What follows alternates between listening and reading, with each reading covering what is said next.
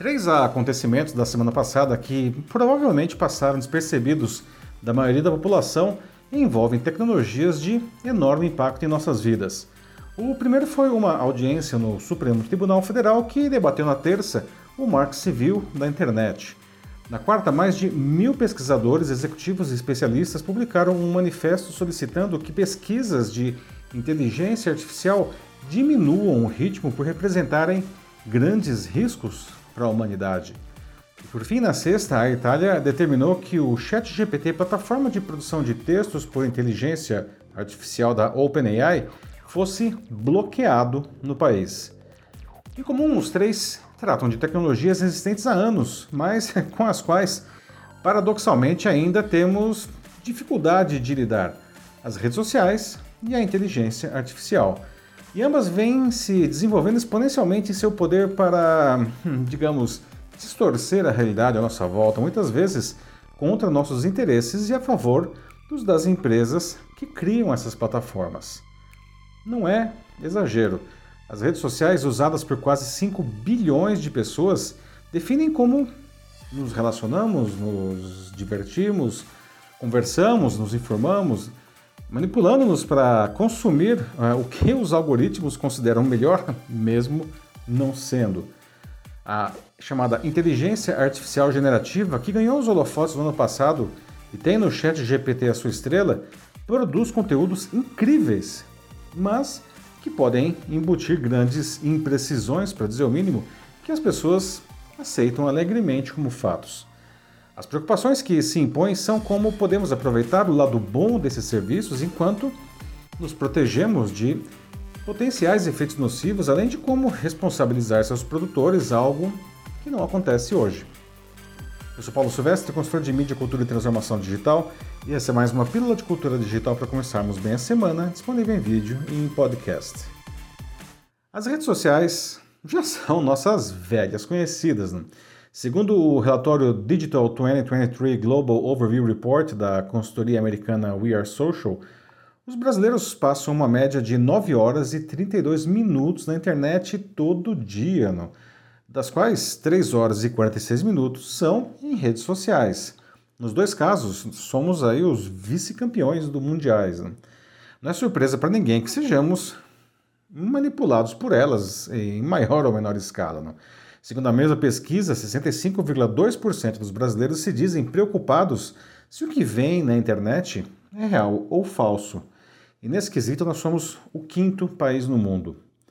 Agora, a inteligência artificial ganha um destaque sem precedentes nas discussões tecnológicas pelo poder criativo das plataformas que elaboram conteúdo. Algumas pessoas acham isso assim a aurora de uma nova colaboração entre nós e as máquinas, outros veem como um risco considerável para a própria humanidade. Mas ela já faz parte do nosso cotidiano profundamente. Basta ver que os principais recursos dos nossos smartphones dependem da inteligência artificial. As próprias redes sociais fazem um uso intensivo dela para nos convencer. E se considerarmos que isso provocou uma polarização social inédita, não colocando em risco a própria sociedade, os temores dos pessimistas fazem algum sentido. Bom, essa amálgama de euforia e paranoia provoca decisões às vezes precipitadas, mesmo de pessoas qualificadas. Então, países é, do mundo todo, inclusive o Brasil, não se debruçam sobre o tema tentando encontrar mecanismos legais para organizar isso tudo. Não? Eu conversei sobre isso com o Marcelo Crespo, que é o coordenador do curso de Direito da Escola Superior de Propaganda e Marketing. E ele lembrou que no país o uso das redes é disciplinado, disciplinado pelo Marco Civil da Internet, que é de 2014. Mas, como ele disse, é, ele, o Marco Civil, não, entrou em vigor quando o discurso de ódio e fake news estavam num outro patamar, não, muito menor.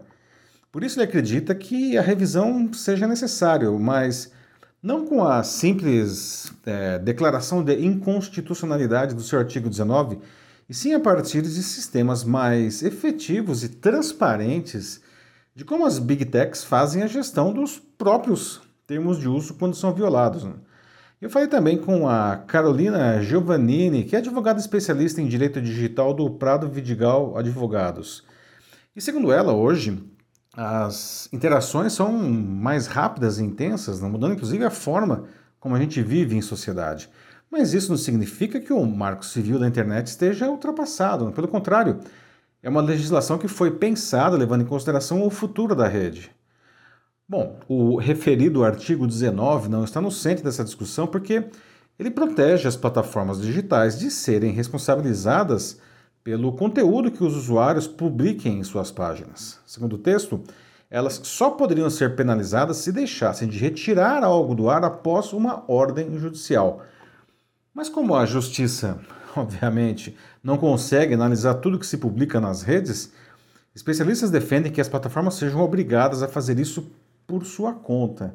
E a inteligência artificial seria fundamental para decidir o que seria pagado. Mas a subjetividade de muitos conteúdos acaba dificultando uma definição, uma definição que seja inequívoca do que é, afinal de contas, desinformação, né? O que poderia levar até mesmo a uma, digamos assim, uma censura por falsos positivos.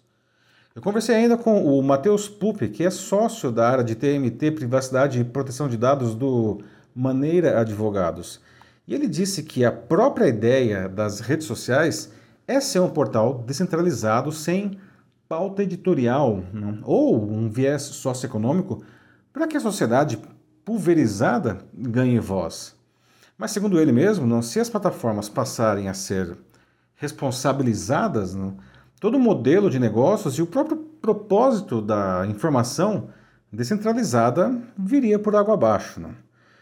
O ponto é que, na prática, isso vem permitindo que as empresas que produzem essas tecnologias uh, gozem ainda de uma prerrogativa rara, que é responder pouco ou nada né, por danos que provoquem. Não se pode imaginar um mundo sem elas, não. mas o crescimento explosivo da desinformação e a consequente polarização social, por exemplo, não, não podem ser vistos é, como meros efeitos colaterais. Não. É como perdoar um remédio não, que, que mate 5 mil pessoas para curar outras 10 mil. Não. A cura, nesse caso, seria mais do que bem-vinda. Mas não se pode tolerar não, tantas mortes. Não. O Marcelo disse que o ponto é que um novo regime de responsabilidade né, não é desejado pelas big techs, porque elas têm até bons argumentos para manter as coisas como estão, na medida em que elas mesmas removem alguns conteúdos ilícitos por vontade própria. Né? Então a gente chega nesse impasse, não? como canta o Ney Mato Grosso, se correr o bicho pega, se ficar o bicho come.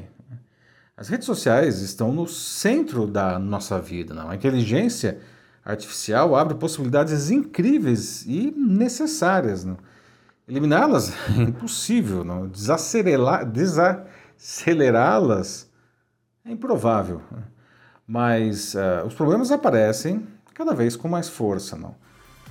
Qualquer que seja o futuro, ele precisa ser criado com a participação ativa de todos os agentes da sociedade. Essas empresas não podem continuar dando as cartas baseadas apenas na sua busca pelo lucro, porque os seus produtos estão muito além de qualquer outra coisa que já foi feita, do ponto de vista aí de transformação social. Né? Os benefícios eles têm que ser distribuídos para todo mundo. Assim, como as responsabilidades e os riscos. Não. O futuro não pode ser distópico. É isso aí, meus amigos.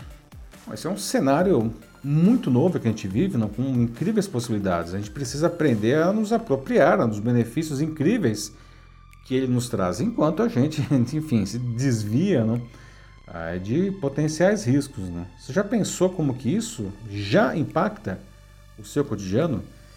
quiser debater sobre isso em sua empresa ou instituição, né, mande uma mensagem aqui para mim que vai ser um prazer conversar com vocês.